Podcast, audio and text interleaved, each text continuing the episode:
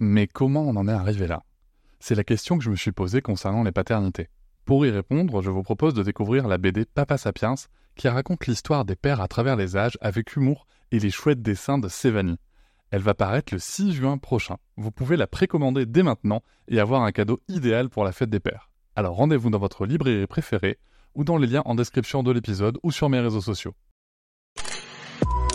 Avec quelqu'un qui a dit que je peux pas jouer aux poupées et après j'ai pleuré.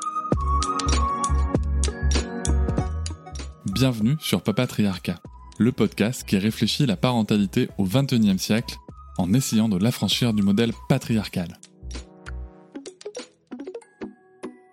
Dans notre épisode du jour, nous allons bousculer la vision habituelle du rôle du père avec mon invité. Jordan Shapiro, docteur, est un leader d'opinion américain de renommée mondiale. Il est chercheur principal au Johan Gens Cooney Center de Sesame Workshop et chercheur non résident au Center for Universal Education de la Brookings Institution. Sa chronique Forbes sur l'éducation, l'apprentissage par le jeu numérique, les enfants et la culture a été lue par plus de 5 millions de personnes dans le monde. Il est un conférencier et consultant international dont la nouvelle perspective combine la psychologie, la philosophie l'économie de manière inattendue. Son livre The New Childhood Raising Kids to Thrive in a Connected World a changé la vision culturelle sur la parentalité et l'utilisation des écrans.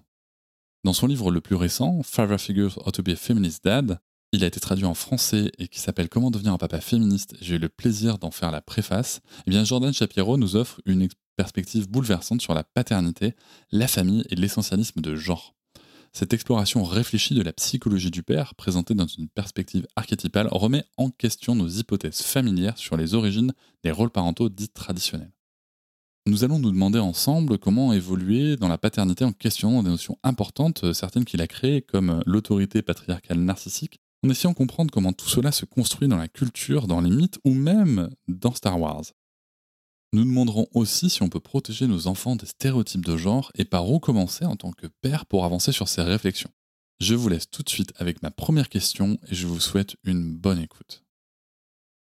Dans votre livre, vous développez plusieurs notions telles que l'autorité patriarcale narcissique. Mais ça, ça, ça fait beaucoup de mots, non Trop de mots, trop de mots. C'est trop de mots, trop de syllabes, mais oui. Ok. que pouvez-vous nous dire à ce sujet, s'il vous plaît?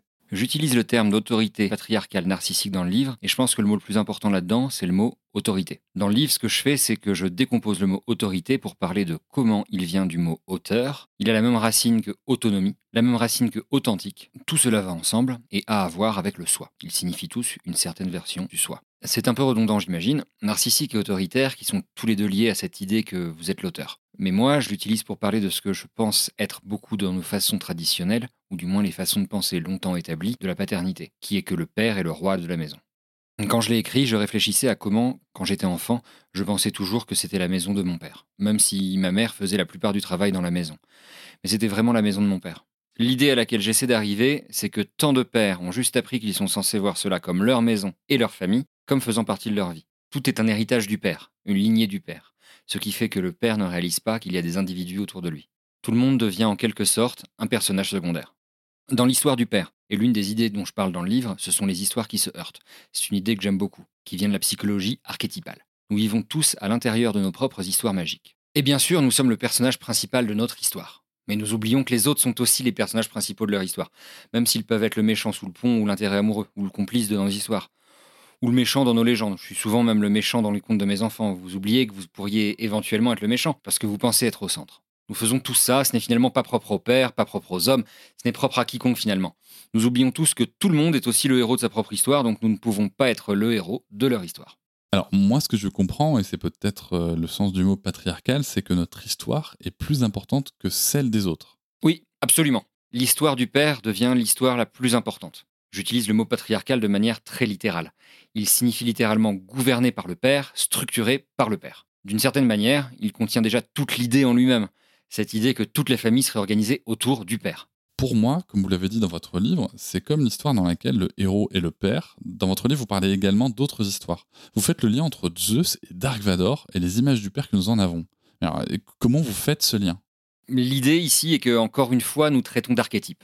Nous pensons souvent que l'image de Zeus, qui est ce père fort et puissant qui brandit des éclairs et est détenteur de l'autorité, il y a beaucoup de bonnes choses à dire sur Zeus aussi. hein. Je ne veux pas simplement donner l'impression qu'il est le tyran. Je veux dire, il est un tyran, mais il est aussi celui qui fait bouger les choses.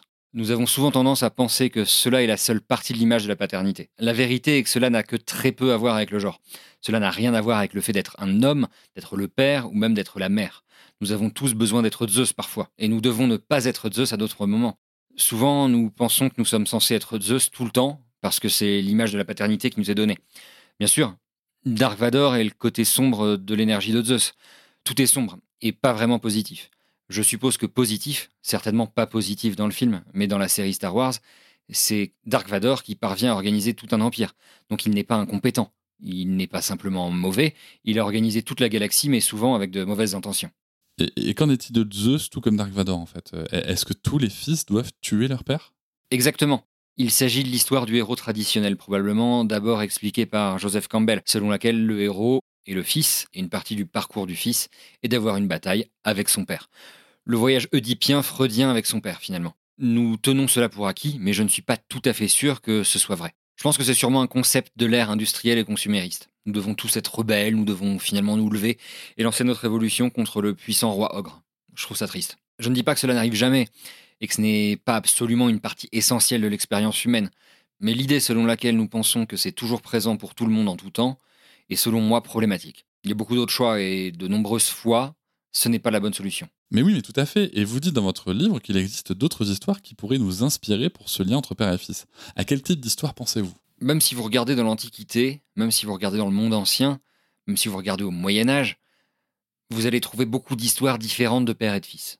D'une manière ou d'une autre, et je pense que c'est à cause de Joseph Campbell et de ses historiens du début du XXe siècle, nous nous sommes vraiment accrochés à une seule image et avons commencé à voir tout cela comme le seul choix. Encore une fois, il n'y a rien de mal avec cette image. hein. Je ne dis pas que nous devons rejeter cette image, je dis simplement que nous devons réaliser que c'est juste une partie de l'ensemble. Vous parlez d'une autre notion que vous appelez l'essentialisme de genre du vestiaire. Ah, c'est l'un de mes concepts préférés. Il s'agit essentiellement de traiter de l'essentialisme de genre. L'essentialisme de genre est ce concept selon lequel il y a quelque chose d'essentiel à nos genres. Les hommes sont d'une certaine manière, les femmes sont d'une autre manière.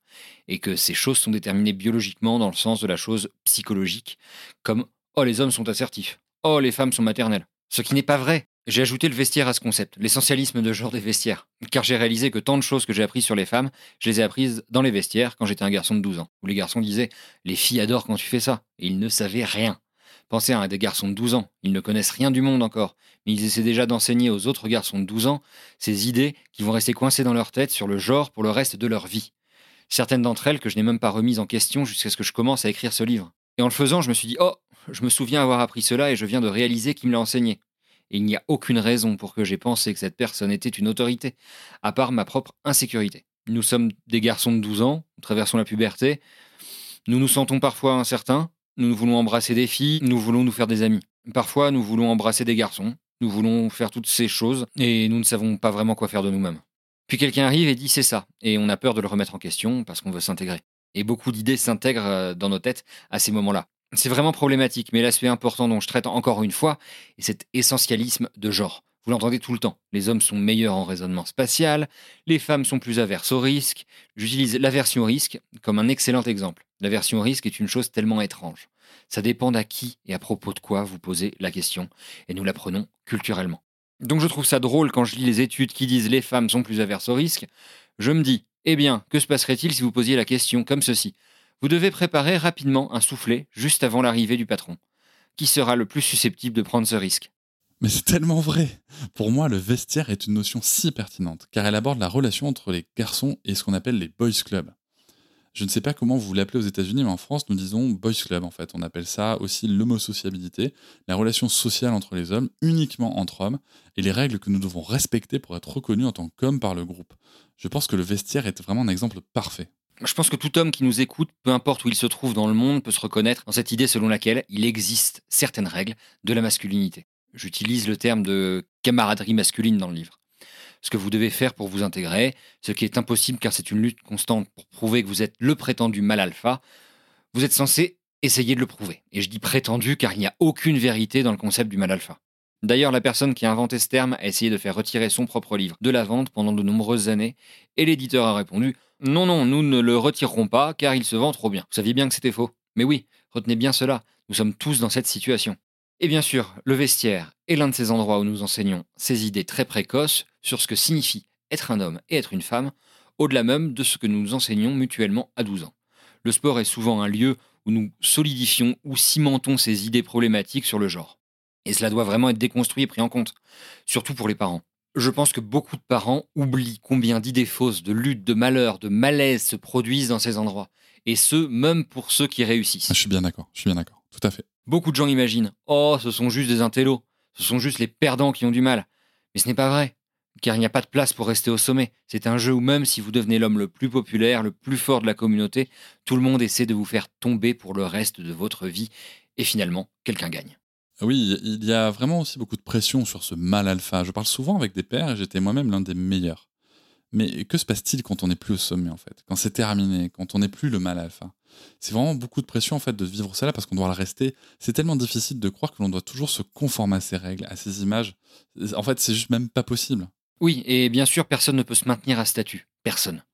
Peut-être qu'il y a deux ou trois personnes sur toute la planète. Peut-être que Bill Gates et Warren Buffett sont en fait des hommes alpha. Tous les autres doivent rendre des comptes à quelqu'un, que ce soit des investisseurs ou même si vous dirigez un pays, vous devez rendre des comptes aux électeurs. Il n'y a pas de version de vous en tant que Zeus, cela n'existe pas. Cela devient une sorte de bataille inhérente que vous êtes destiné à perdre. Une autre question, c'est une question d'inclusion. Tout d'abord, comment la définissez-vous et comment pouvons-nous être inclusifs lorsque nous n'avons pas eu de modèle nous-mêmes ou lorsque la société n'est pas exemplaire sur le sujet? C'est vraiment difficile, je trouve. L'inclusivité, le concept, c'est simplement comment nous une grande partie, comme vous le soulignez, de l'histoire de l'humanité a été axée sur l'exclusion. On construit une petite tribu et on décide qui en fait partie et qui n'en fait pas partie. Ou même par exemple dans un pays qui compte comme citoyen, qui ne compte pas comme citoyen. Ou encore un groupe religieux de nous aime et Dieu ne les aime pas. Il y a toujours cette construction de ces divisions. Et l'inclusivité nous demande de faire quelque chose, comme vous le soulignez, de tout à fait contraire, qui est d'accueillir les personnes que nous voulons entendre, les voix qui sont différentes de la nôtre. Nous avons un modèle je pense que nous le faisons de plus en plus en tant qu'humanité depuis très très longtemps.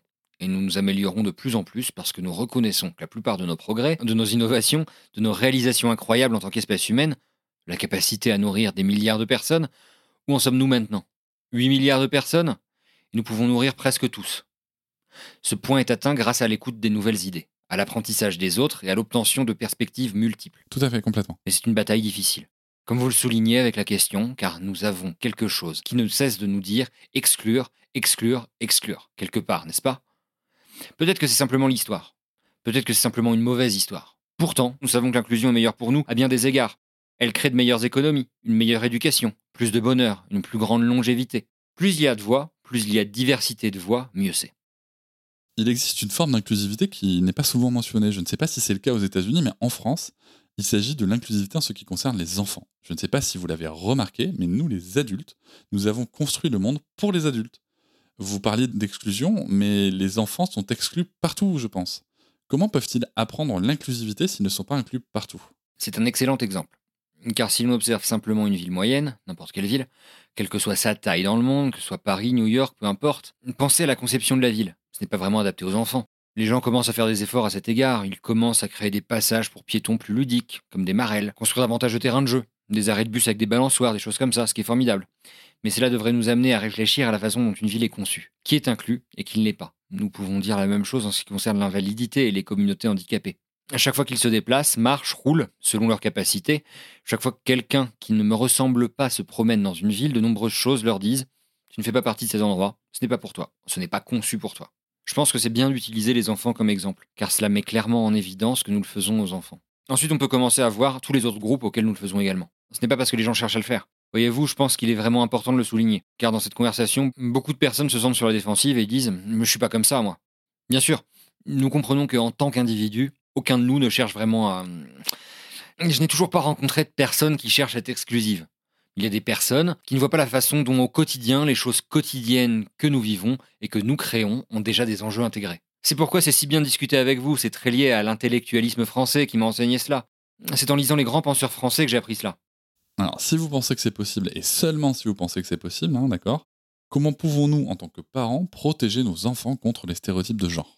Alors ça, c'est vraiment difficile. Je pense que vous abordez là quelque chose de très, euh, enfin, impossible. Nous ne pouvons pas les protéger complètement.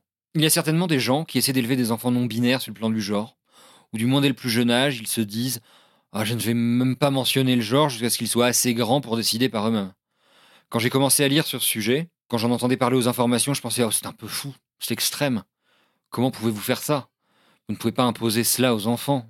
Mais en même temps, en me documentant et en discutant avec plus de personnes, tout en écrivant euh, Father Figure, j'ai appris que la plupart des gens le faisaient parce qu'ils voulaient en réalité s'assurer qu'il n'y avait pas les stéréotypes de genre négatifs qui étaient automatiquement imposés pendant toutes les premières années. Et on voit ça partout. Quand mon fils est né, je le promenais dans une poussette. Et je pouvais simplement voir la façon dont les gens interagissaient avec lui. Il y avait tellement de choses qui devenaient évidentes.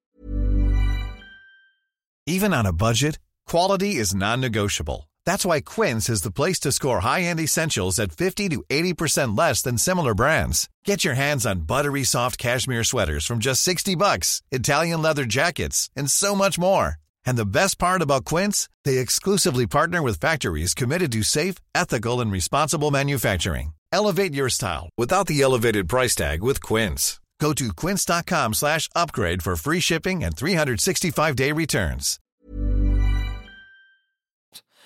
Comme le fait qu'ils disent Oh, il va être costaud, n'est-ce pas? Ou si vous avez une fille, vous la promenez, ils diront Oh, elle est si belle, elle brisera des cœurs un jour. On plante déjà toutes ces idées. C'est pourquoi, chaque fois que quelqu'un me dit des choses comme Eh bien, nous avons eu un fils, nous avons eu des jumeaux, et ils étaient un garçon et une fille. Ils étaient complètement différents dès le départ. Je pense qu'il y a un essentialisme de genre, mais il est impossible d'éviter les stéréotypes.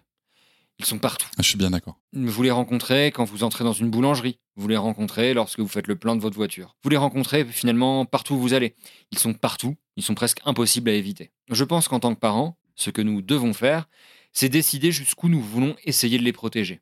L'une des possibilités est d'adopter cette identité de genre non binaire pour les jeunes enfants. Mais je suppose que c'est un peu extrême pour la plupart des parents. Néanmoins, vous pouvez faire beaucoup en leur rappelant simplement des choses. Je fais beaucoup de cela avec mes enfants, en remettant en question les idées. On entrait dans un magasin de jouets et je leur disais Mais pourquoi y a-t-il une section pour les garçons et une section pour les filles? En quoi est-ce important? Les deux ont l'air amusants pour moi. Je ne sais pas pourquoi vos organes génitaux contrôleraient quels jouets sont amusants. Cela n'a vraiment pas beaucoup de sens. Je challengeais mes enfants à ce sujet quand ils étaient très jeunes. C'est vraiment puissant car ça leur permettait de voir que ces choses étaient remises en question. Je pense que c'est la chose la plus importante à laquelle les parents doivent vraiment réfléchir. Non pas comment les protéger des stéréotypes de genre, mais comment leur donner la permission de remettre en question ces stéréotypes de genre. Merci, merci beaucoup pour cette réponse, je trouve ça tellement important. Nous ne pouvons pas les protéger comme vous l'avez dit, mais nous pouvons leur donner des moyens pour les gérer et les remettre en question. C'est très intéressant et à la fois très difficile. Parlons à nouveau des pères et des papas. Comment pouvons-nous nous détacher de l'ancienne figure patriarcale à laquelle nous sommes habitués depuis notre enfance et avec laquelle nous avons grandi? Dans une certaine mesure, nous ne pouvons pas nous en détacher. Et il est important de s'en souvenir. Certaines de ces choses sont si profondément ancrées dans notre inconscient que ce que nous devons faire, c'est comprendre comment nous les affrontons, plutôt que de simplement les éviter. On a tous vécu ça. Nous ne voulons pas devenir comme nos parents. Et puis nous nous regardons et nous disons Oh mon Dieu, je suis devenu exactement comme mes parents on apprend finalement que l'on ne peut pas cesser d'être comme eux. Et on doit trouver comment gérer les choses que l'on juge problématiques, et non les éviter. Sinon, on en obtient davantage. Ce que nous devons vraiment faire, je pense, c'est poser ces questions sur ce que nous pouvons faire d'autre. C'est pourquoi votre question sur Zeus était si pertinente, et j'en ai parlé plus tôt. Il existe certainement des anciennes pensées patriarcales qui ont de nombreux aspects positifs et sont nécessaires. Le problème survient lorsque c'est la seule voie. Il y a certainement des moments où mes enfants courent trop vite vers la rue et le fait d'adopter une attitude de dictateur en criant Arrête de toutes mes forces est en réalité une très bonne chose, car cela les effraie et les empêche de courir vers la circulation. Cela fonctionne, c'est un moment raisonnable pour moi de crier et de faire preuve d'autorité, même si cela ne correspond pas à un modèle d'inclusivité. L'important est de reconnaître quand le modèle patriarcal traditionnel est nécessaire, et quand il est en réalité un obstacle à ce que nous souhaitons pour nos enfants et pour nous-mêmes. C'est la même chose que la question précédente sur les stéréotypes de genre. Devons-nous y faire face? Comment le faisons-nous? Et c'est très difficile car en France, la psychanalyse est très présente partout et les médias en font souvent la promotion, et ce même dans l'éducation des enfants. Cette phrase revient à chaque fois. Le rôle du père est d'incarner la loi dans la maison et d'intimider l'enfant. Que pensez-vous de cela et quels sont les moyens disponibles pour apporter une autre vision? Quelle belle phrase. C'est partout en France, hein je trouve cela très drôle, car cette phrase est très Jacques Lacan d'une certaine manière, et la tentative de Jacques Lacan de sauver Freud de sa propre misogynie en prétendant que c'est symbolique, mais il est tout aussi misogyne d'une certaine manière. À tous ceux qui écoutent, j'adore Jacques Lacan, j'adore Freud, j'adore les enseigner tous les deux. J'ai lu tout ce que l'un et l'autre ont écrit, Lacan a écrit beaucoup moins, et la plupart de ses écrits sont terribles, mais ses idées sont brillantes.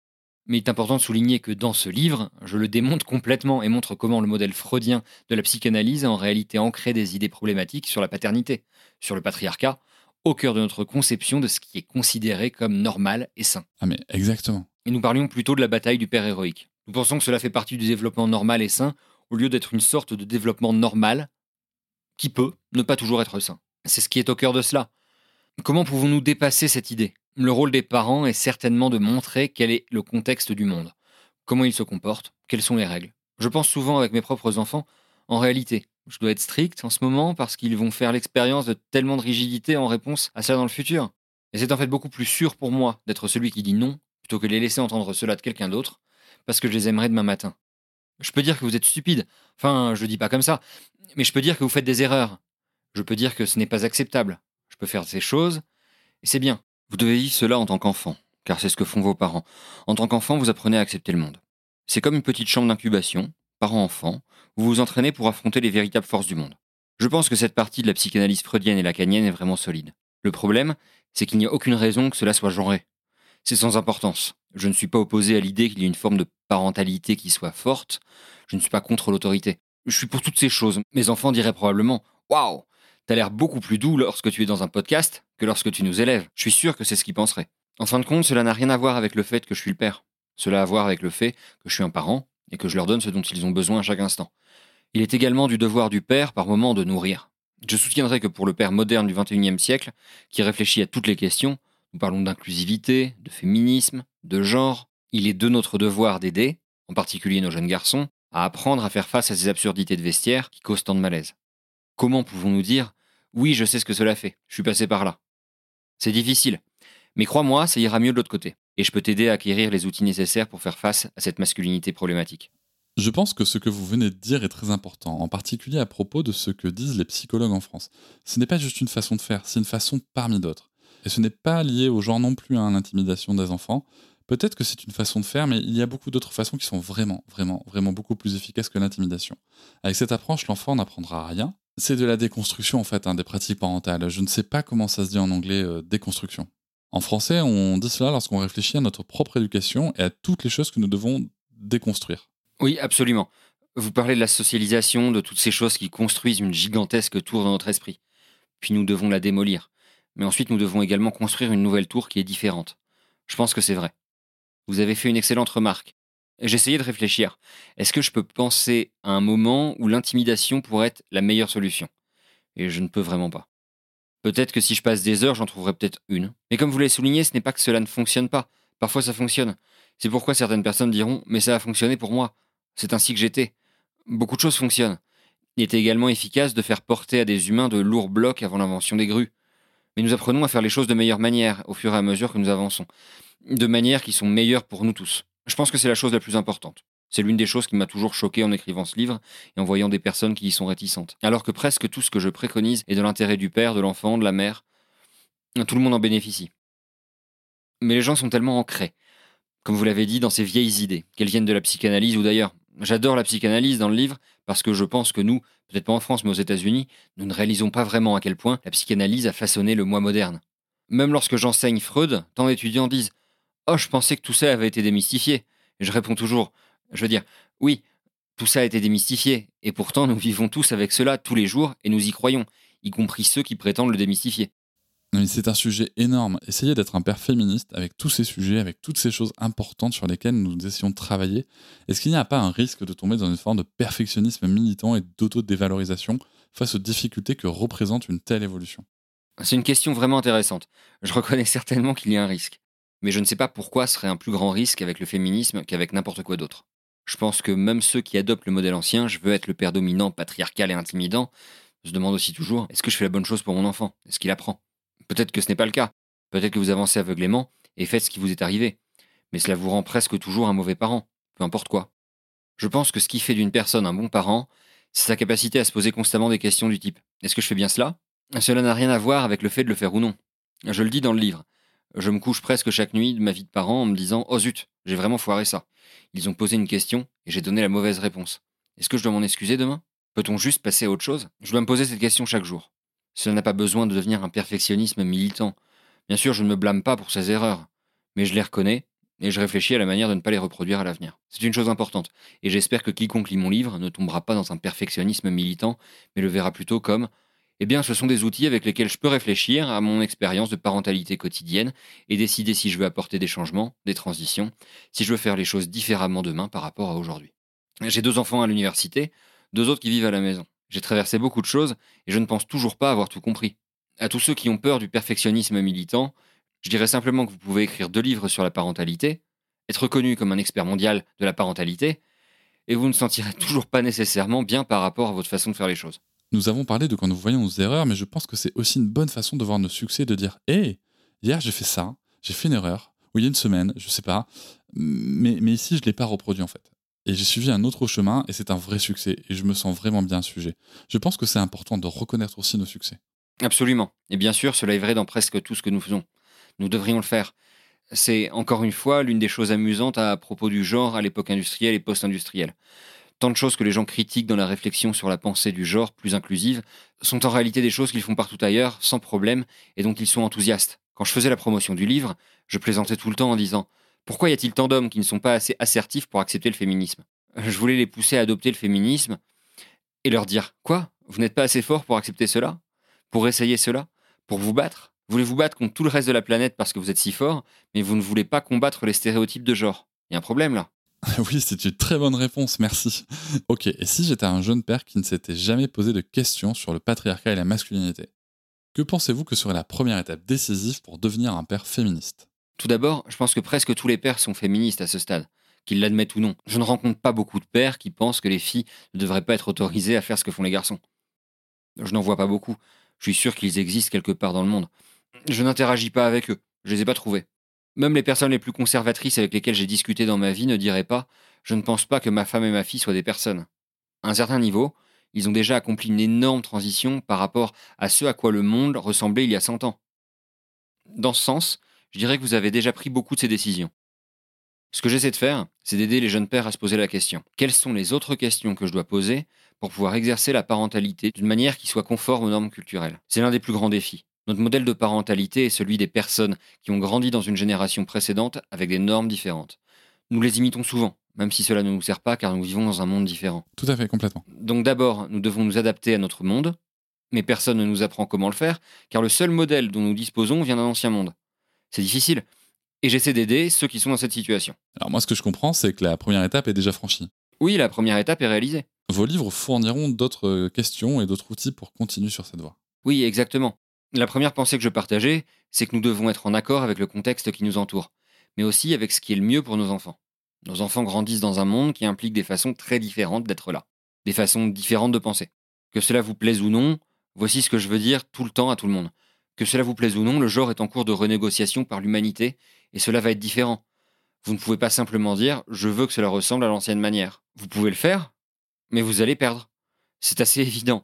Il suffit de regarder autour de vous. Nous ne serions pas en train de crier à propos de toutes ces choses, cela ne ferait pas les gros titres internationaux. Cela n'existerait pas si nous n'allions pas évoluer dans une direction différente. Donc une partie de cela consiste à préparer vos enfants à pouvoir faire face à ce monde. Encore un autre défi pour les prétendus mal alpha, c'est n'êtes-vous pas assez fort pour accepter le nouveau monde? N'êtes-vous pas assez fort pour préparer vos enfants au nouveau monde? Êtes-vous trop occupé à crier sur votre intelligence pour réellement vous assurer que vous menez les gens vers un monde qui change inévitablement? Je n'essaie pas de vous dire vous devez être différent.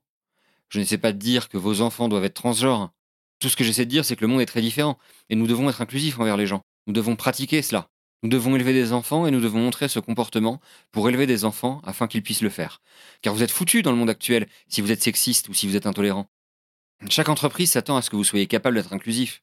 Chaque gouvernement s'attend à ce que vous soyez capable d'être inclusif. Même les gouvernements que nous ne pensons pas ouverts, même les gouvernements que nous pensons souvent être les plus restrictifs, sont encore plus inclusifs qu'il y a 15 ans. Merci beaucoup, Jordan, pour cette conversation. J'ai passé un super moment. Merci de m'avoir invité. C'est un réel plaisir et je suis toujours très heureux de pouvoir participer à ce genre d'échange. Car l'un des grands avantages d'être un auteur, c'est de savoir que vos idées parviennent à différents endroits du monde. Cependant, en raison des barrières linguistiques, il est rare de pouvoir discuter de ces idées avec des personnes de différentes régions du monde. Le livre suscite beaucoup d'intérêt en France. Lorsque j'ai annoncé la traduction en français, certaines personnes ont dit Oh, je ne sais pas si ça va vraiment fonctionner. Ils sont très patriarcaux en France. Ils ont tenu des propos similaires concernant l'Italie également. Honnêtement, d'une certaine manière, j'ai trouvé l'accueil dans ces deux pays plus ouvert que celui que j'ai reçu aux États-Unis. Et oui, oui, car nous sommes pas habitués en fait à lire des choses de ce genre sur la paternité en France. hein. C'est rafraîchissant, quelque chose de nouveau qui nous fait vraiment du bien. Et chaque père qui lit vos livres et avec qui j'ai le plaisir d'échanger m'a répondu Je me sens mieux. Ça fait tellement plaisir à entendre. Merci beaucoup. Je suis très heureux de faire cet épisode avec vous et de permettre aux Français d'entendre votre message. Il n'y a pas d'injonction. hein. Il n'y a rien. Il n'y a rien de tel comme euh, euh, vous devez faire cela dans vos paroles. C'est vraiment important de souligner. Je dis à tous ceux qui écoutent ce podcast, vous pouvez dire euh, comment devenir un papa féministe. Vous vous sentirez mieux après. C'est bon à savoir. J'aime que vous ayez dit qu'il n'y a rien de directif ou de prescriptif. Bien sûr, c'était l'une des choses les plus difficiles à propos de l'écriture du livre. Comment écrire un livre pour dire aux gens comment faire quelque chose tout en n'étant pas autoritaire? Ce contre quoi vous essayez précisément de les inciter à se rebeller. Mais c'est exactement ce que je pense. C'est absurde. Merci encore beaucoup, Jordan Shapiro. Merci, j'ai vraiment passé un bon moment. Je vous remercie de m'avoir écouté. Je vous invite à vous abonner au podcast sur votre plateforme préférée et à me retrouver sur Instagram, TikTok, Facebook et sur le blog papatriarca.fr. À bientôt!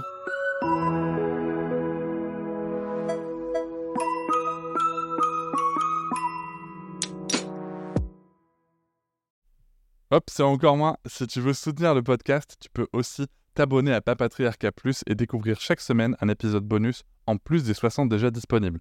À découvrir sur tes applis de podcast comme Pocketcast, Castbox ou encore Apple Podcast. À très vite.